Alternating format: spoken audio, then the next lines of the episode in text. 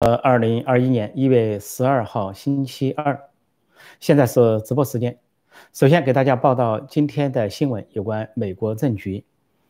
今天，呃，川普总统前往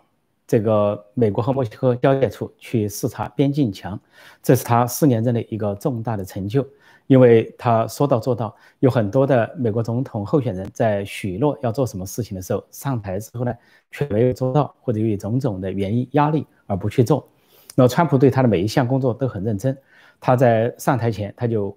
这个许诺承诺要建边境墙，以防堵非法移民对美国形成了非法移民的浪潮。因为在墨西哥边境涌入美国的非法移民，不仅来自于中美洲、南美洲，甚至远到中国、越南那样那些地方的非法移民，都想取到墨西哥闯进美国。说他今天去视察，呃，视察的时候是呃在下午，呃。当地大量的民众欢迎川普，证明他仍然是一个很受欢迎的政治人物和现任总统。那么他后来对群众发表了演讲，他在演讲中演讲中强调，谈到了除了强调他的边境墙的成就啊和当地工人的辛苦啊，工资并不高啊，他也对他们有所提升工资啊，然后建边境墙的这些啊边防的这些呃边边境的这些管理局。那么需要的资源，他都提供，尽量满足，给他们提供资金和资源。最终呢，这个长达四百五十英里的啊边境墙都已经完成了相当一部分，还有一些部分正在建设中。而且边境墙很高、很壮、很强，是中间是水泥和钢筋啊，上下呢有一些一些设计师各种各样的设计。那么对非法移民浪潮对美国的袭击呢，在这四年减少了很多。所以川普就呼吁，不管谁继任他的职位。啊，不应该取消这些工程，因为这个取消的话，啊，不仅是不可能，而且会受到民众的反对，而且会引发新的非法移民的浪潮。川普在演讲中也提到，高科技公司封杀言论自由，他这是对言论自由的侵害。啊，这就是讲的脸书、推特，呃，在关闭川普的账号，呃，还有就是各国领导人都在纷纷的谴责，德国、法国、澳大利亚、墨西哥都谴责了推特这些做法。而在俄罗斯啊，包括执政方面和反对党都表示不满，对推特这种禁言。那么在今天，在美国有一个州叫爱荷华州，爱德华州，爱德华州，爱德华州啊，爱德华州有不同的翻译啊，爱达荷州有人翻译成这个州呢，有一家服务公司就干脆取消啊这个脸书和推特在那里的这个连接。这家公司叫 T WiFi，它作为一个回应，因为脸书和推特这么的霸道，到处取消这个取消那个，关闭这个账号，关闭那个账号，甚至脸书还关闭了一个帮助新疆少数民族的一个账号。这个帮助新疆少数民族的人权账号是在哈萨克境内一个人权组织，他们在脸书上有账号，居然被脸书所关闭，证明脸书呢，在某种程度上恐怕跟这个中共有相当的联系。所以那个哈萨克那个组织说，他们已经两次被脸书关闭了账号。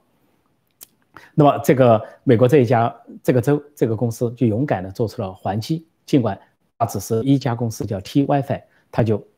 要取消 Facebook 和 Twitter 在它这个 server 上的服务，在它这个服务器上的服务，而且它告知了用户说，本来作为高科技公司，社交媒体应该保障人们的言论自由，但是有的还没有点名，说有的公司居然妨碍言论自由。所以，他相当于采取了回敬的措施，这是一个相当勇敢的举动。在目前左这个左派逆流滚滚、压倒一切，好像来势汹汹，似乎要炸平地球的样子。那么，有这个公司逆流而上，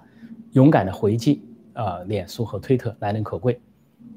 川普在今天的讲话中，在美墨边境这个阿拉莫州阿拉莫这个地方这个小镇讲话，他也提到了现在众议院佩洛西他们发动的弹劾案。他首先说，二十五条对他不适合，所谓他们希望通过彭斯和内阁经过宪法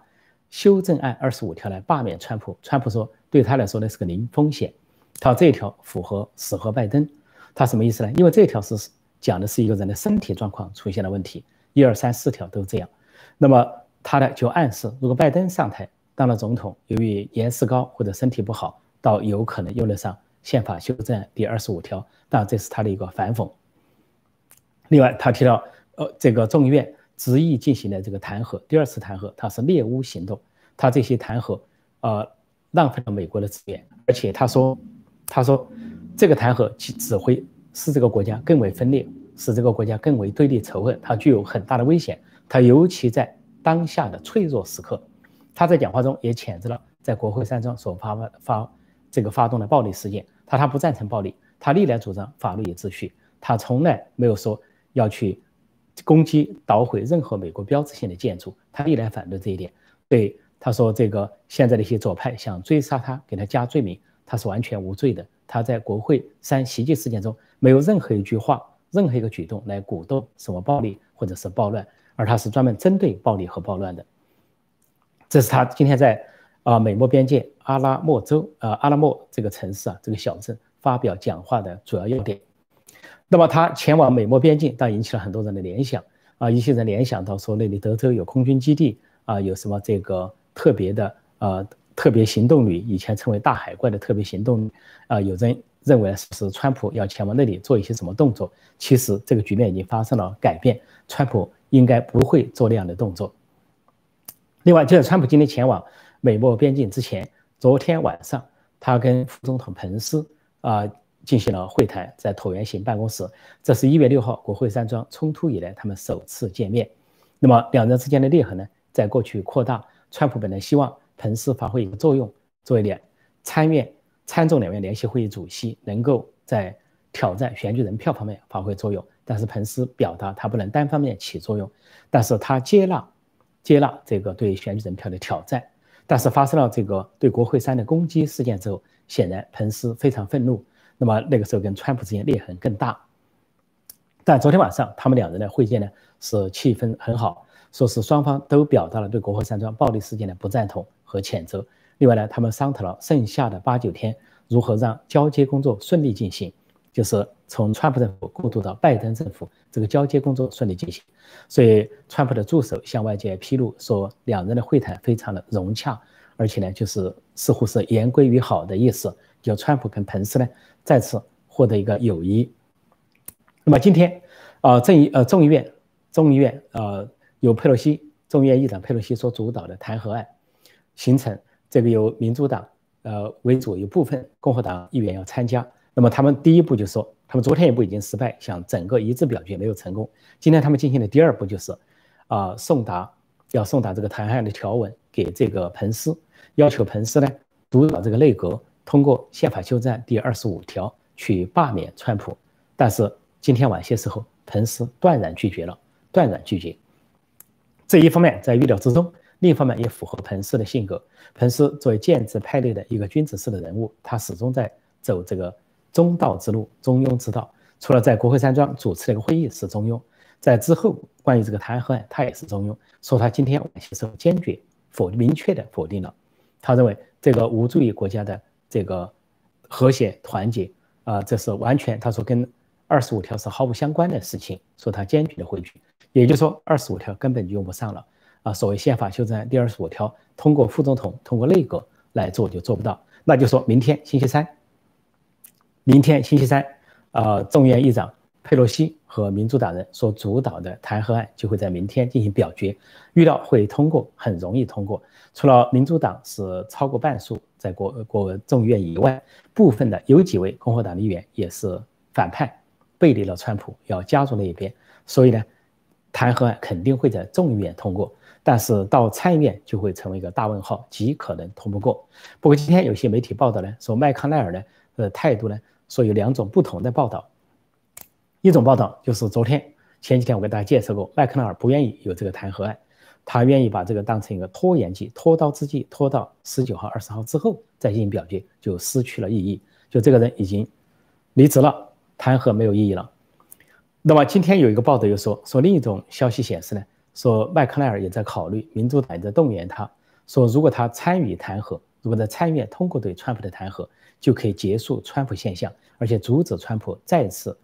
呃卷土重来去选举总统。说这一点呢，说对这个麦克奈尔有一些诱惑，说麦克奈尔对国会山庄的攻击非常的盛怒，对川普很盛怒，川普的支持者盛怒之下，说他有可能这么做，想终止川普现象。使卷川普不得卷土重来，但是这样做的话，共和党本身要付出沉重的代价，而且川普的支持者有可能发动更大的攻势、更大的反攻，不管是舆论上还是集会结社等其他方式，所以这有具有巨大的政治风险。所以麦克纳尔会不会那么做？现在不同的消息显示自相矛盾，有些互相矛盾的消息，所以对他整体来说还不得而知。但是我大致推断，他应该不会那么做，他应该就是用拖延计，拖到二十号之后，使这个事情不了了之，在参院不能通过，因为参院的共和党议员至少占一半。你要动员起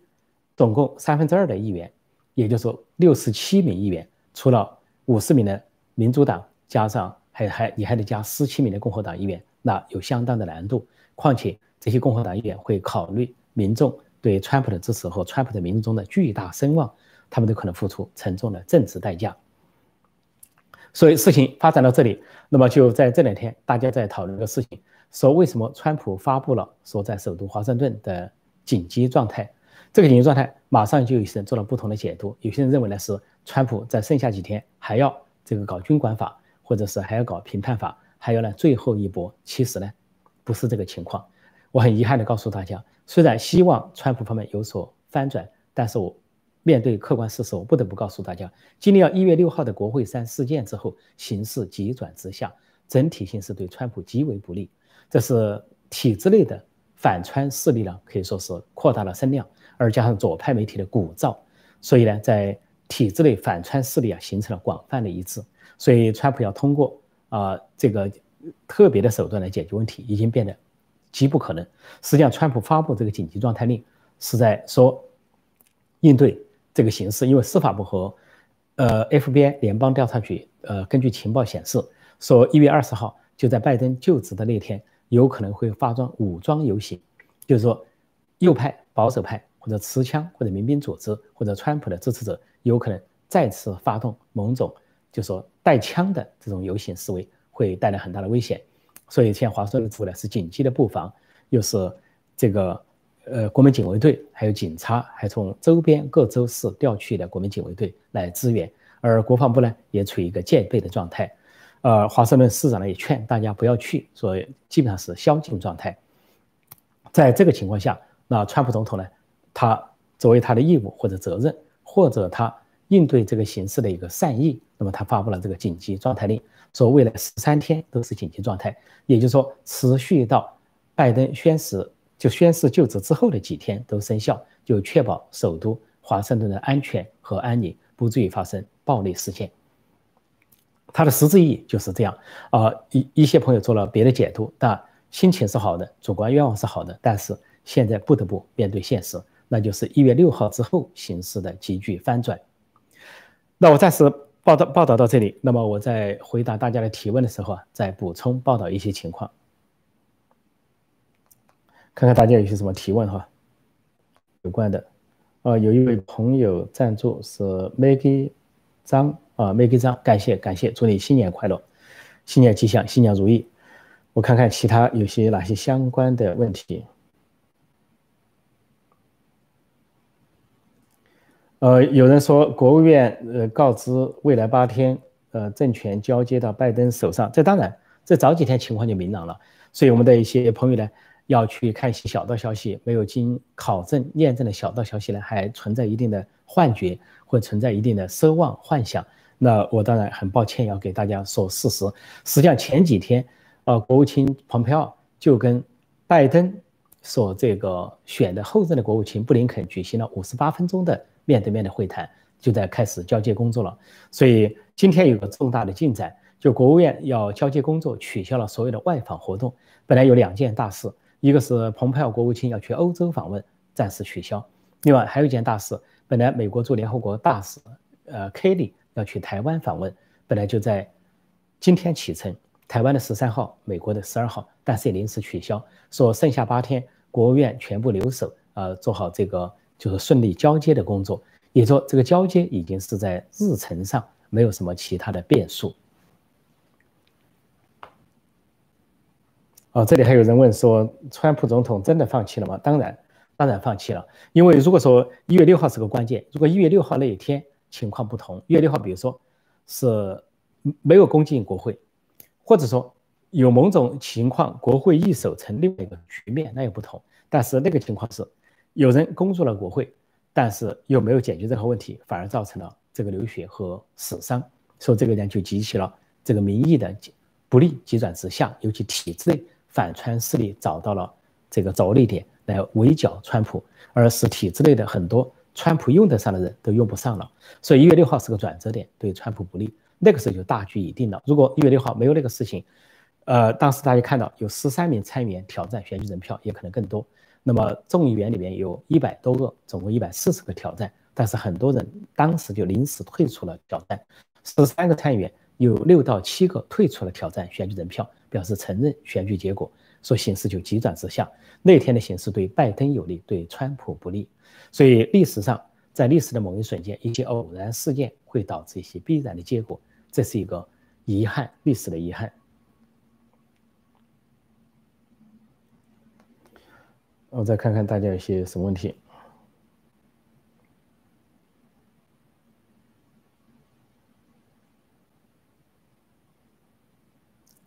呃，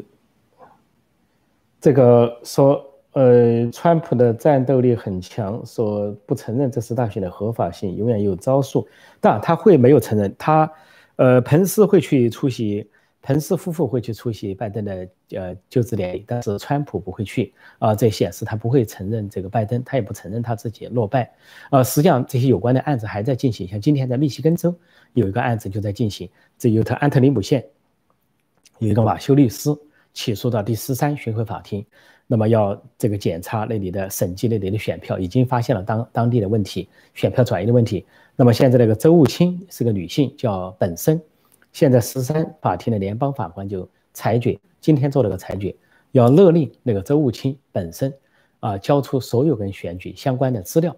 啊不仅要交出所有的资料，而且呢还要交出他跟高科技公司的电子通讯，包括跟脸书、推特啊这些 email 交往、电子邮件之间的交往要要交代，因为脸书的这个创始人扎克伯格在。密西根州有大量的布局，大量的投资，究竟是干什么？说相关的一些司法诉讼还没有结束。美国毕竟是个法治国家，那么有司法诉讼，不管是在州一级还是最高法院，那么如果没有结束，还会继续进行。哪怕是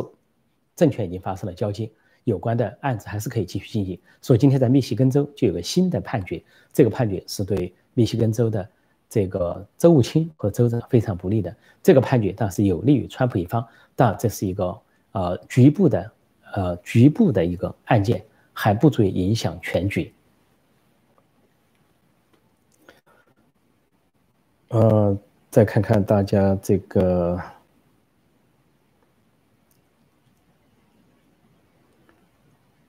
这里说怎么看台湾押错宝带来的后续影响？台湾没有押错宝，台湾不存在，台湾是一个小国，所以拜登在一十一月三号刚结束不久。呃，台湾跟其他国家一样，呃，蔡英文就发了祝贺给拜登，因为拜登有两次祝贺蔡英文，有一次是蔡英文啊当选民进党主席，应该是有一次蔡英文连呃当选连任总统，拜登发过。那么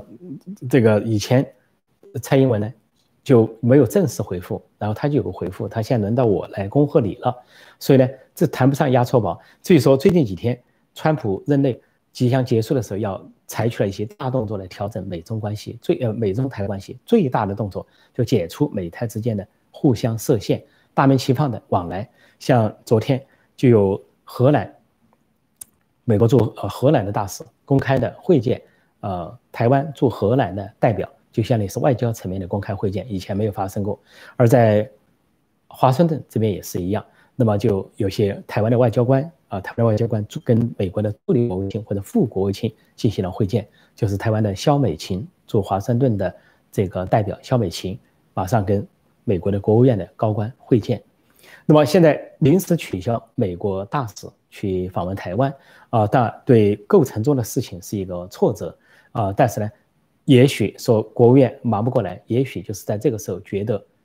没必要再在国外呢，呃，再制造一些戏剧性的事件，可能集中于。内部情况，因为内部的情况要面对，呃，民主党所发起的弹劾，还要面对这个政府交接之间出现的问题，还有围绕一月二十号政权交接，啊，新旧总统交接的时候，美国可能发生的种种情况，说局势很复杂。所以这样的情况下呢，只剩下八天，恐怕工作是工作量是非常的巨大。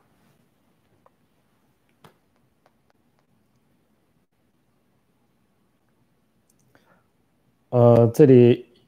有人说蓬佩奥怎么办？蓬佩奥怎么办？主要是个官员，官员这个卸任了就退休嘛，卸任了就是退休。只不过现在左派的狂潮，狂潮到什么地步呢？现在左派非常狂潮，借用国会山事件全面的打压川普的支持者，打压川普的内阁成员，居然一些公司啊在号召，在发令，说是谁谁要去这个雇佣川普政府内的那些成员，比如川普的政府发言人呐、国务院发言人呐，说是受到雇佣的话，他们就要攻击这些呃大公司，攻击那些公司，这完全是可以说违反了基本的一些法治的概念，呃，或者是歧视，或者是偏见。或者是某种这个某种制造的仇恨或者分裂，还有，呃，宣称有的一些公司，特别是一些社交媒体、高科技公司，动不动就要把支持川普的人要开除啊，动不动把跟那个川普阵营有关的生意要取消。说现在目前的阶段是左派狂潮，这个左派狂潮可能恐恐怕会持续一段时间，啊，他们借用国会山事件所带来的对他们有利的这么个局面，要狂一阵子。说这些局面都是川普和川普阵营需要稳住去应对的。不过，关于弹劾案，今天有个民意测验，有一个叫呃麦克罗林的呃民意测验公司做了个民意测验，说只有百分之全美国只有百分之二十五的民众赞成弹劾川普总统，百分之七十七的认认为认为说国会现在当务之急不是弹劾总统，是应对。这个新型冠状病毒就中国传来的大瘟疫，武汉肺炎，中共病毒，说这才是国会的当务之急，而不是去弹劾。另外，百分之七十四的人认为，这个所谓的弹劾，由佩洛西民主党发起的弹劾，它的主要的目的是政治化的，有政治目的，就是想阻止川普呢卷土重来，四年后再选举，说这才是他们真正的目的，而不是目前针对目前的局面。另外，有百分之呃大概七十六或者七十七的人认为呢，就是这个。呃，弹劾川普是不仅没有意义，而会制造这个国家的紧张和分裂。那么还有百分之六十五的认为呢，就说现在的佩洛西和拜登这个阵营，他们的这个结构无助于呃实现拜登的口号叫团结美国，就无助于国家的密合，只会导致国家更为分裂、更为分化，就更为对立和仇恨。所以这个拜登其实现在也陷入一个难处。拜登一方面说他对。弹劾既不表达支持，也不表达反对，呃，但是他这是国会的事，国会做国会的事，他做他的事。但是呢，两派都在争取他，一边是佩洛西和民主党呃呼吁他支持这个弹劾，但另一方面，共和党的议员呼吁拜登去制止这个弹劾，说无助于国家的团结。说拜登呢，今天有一个抱怨，啊，对他身边的人，然后媒体上报道出来，他有个抱怨，说这个弹劾案，国会的弹劾案有可能对他的。新内阁的组成构成冲击，因为新内阁的成员一个接一个要到参院去进行表决、去认证、去听证会，然后是否认证为新任的部长。但是如果把弹劾案推到参议院，参议院啊被迫把弹劾案作为优先的话题来考虑，那么在连续开很多天的会，就会耽误这个拜登的阻隔。说拜登呢对此有所怨言、有所抱怨，但是他两边都不敢得罪。他如果说，呃，这个。反对弹劾，明确反对弹劾，那有可能得罪这个佩洛西和民主党方面。现在左派正是狂潮时候，如果他说他这个支持弹劾，又不利于他所说的团结，或者是等等。像彭斯一表态说参加这个就职典礼，他就马上表示欢迎，说是他的荣幸。但是当川普表态说不参加他的就职典礼，他马上以阿 Q 精神说啊这是好事啊你不来更好。实际上如果川普说我去，他也会说很好。所以。这就是拜登啊，现在是可以说也是左右为难啊，颇有怨词，呃，也近乎一个比较傀儡的形象。我再看看大家有什么问题哈，现在是八点五十四分啊，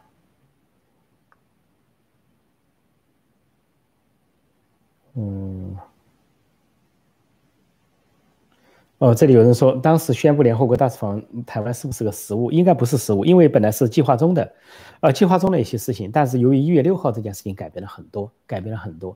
呃，现在美国的政治气氛非常不一样，是美国两百多年来可能是最严重的一个政治气氛，严重的对立。一边是左派的狂潮，另一边是川普支持者的完全的不服。说今天川普在美墨边界发表这个讲话，就强大的暗示意味，意思说民主党不要把事做绝了。不要走极端。呃，说是这个弹劾案就走极端。另外，他说高科技公司封杀他的言论，是对言论自由的基本的伤害。这些他都使国家更为危险。他尤其是现脆弱的时刻，他把美国现在比喻为脆弱的时刻。他从来没有号召过暴力，或者是起义，或者是呃这个暴乱。但是呢，不排除他的支持者，也不排除他的持枪者啊，持枪的这些民兵要怎么干。所以，如果说佩洛西他们惹了这个麻烦，那川普今天有话表明了。如果你下一步再惹麻烦，那不是川普的责任，那就是你们自己找的，自己找的责任。但我们不希望出现美国出现内乱或者是内战，那只会让啊中共这些国家有机可乘，甚至宣传美国的民主不好、不稳定等等。啊，但是呢，这个左派做事做得太绝，如果找来一些麻烦，那他们是自讨苦吃。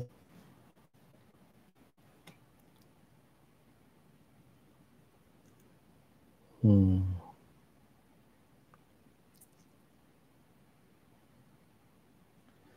这里说说，川普做错了一件事，就是妨碍了别人的利益。的确，他得罪了体制内建制派的很多人物，反而又动了高科技公司、跨国公司的奶酪。那些人要全球化，而川普是反对全球化。之所以反对全球化的原因，他要美国优先，美国再次强大。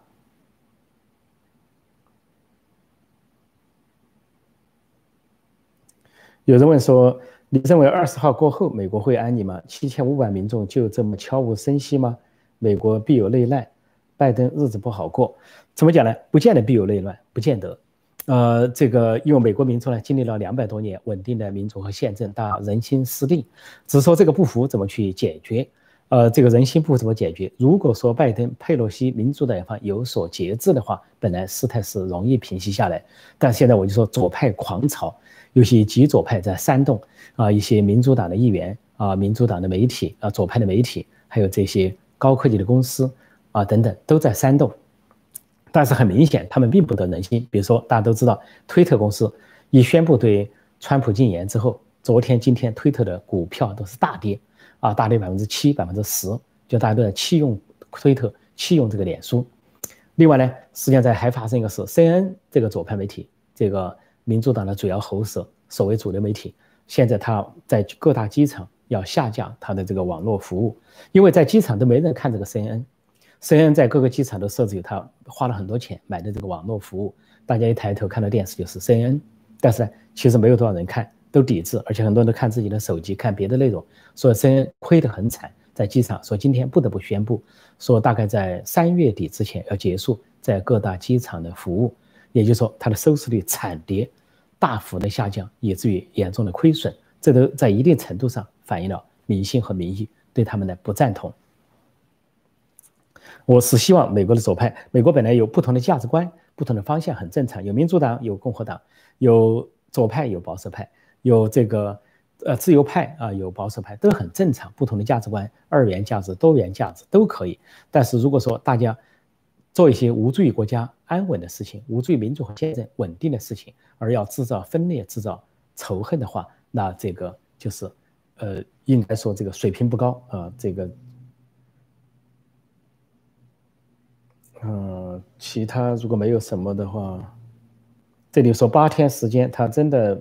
该用什么了吗？呃，还有没有？没有，不会有啊。我再再开始告诉大家，大家的主观愿望可以理解啊，希望川普赢，希望川普阵营扳回，希望共和党赢，希望保留美国价值，美国再次强大，可以理解。但是今年的形势经过了好几次的反复之后，现在的形势对川普是不利的。就告诉大家，两个美国体制内的美国，民间的美国，民间的美国在支持川普，体制内的美国在反川普。这两个势力的较量，说民间的美国在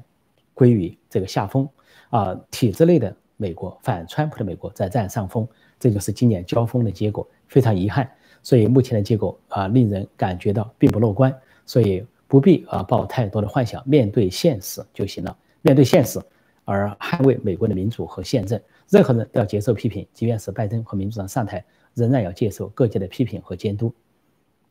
那么我今天就暂时讲到这里，呃，明天我这个同一时间或者大约同一时间我们再见。另外，再过十二小时或者十小时有一个实时评论，啊，新闻评述，欢迎大家收看。好，谢谢大家光临，谢谢大家的参与和留言。啊，祝大家有个愉快的一天，再见。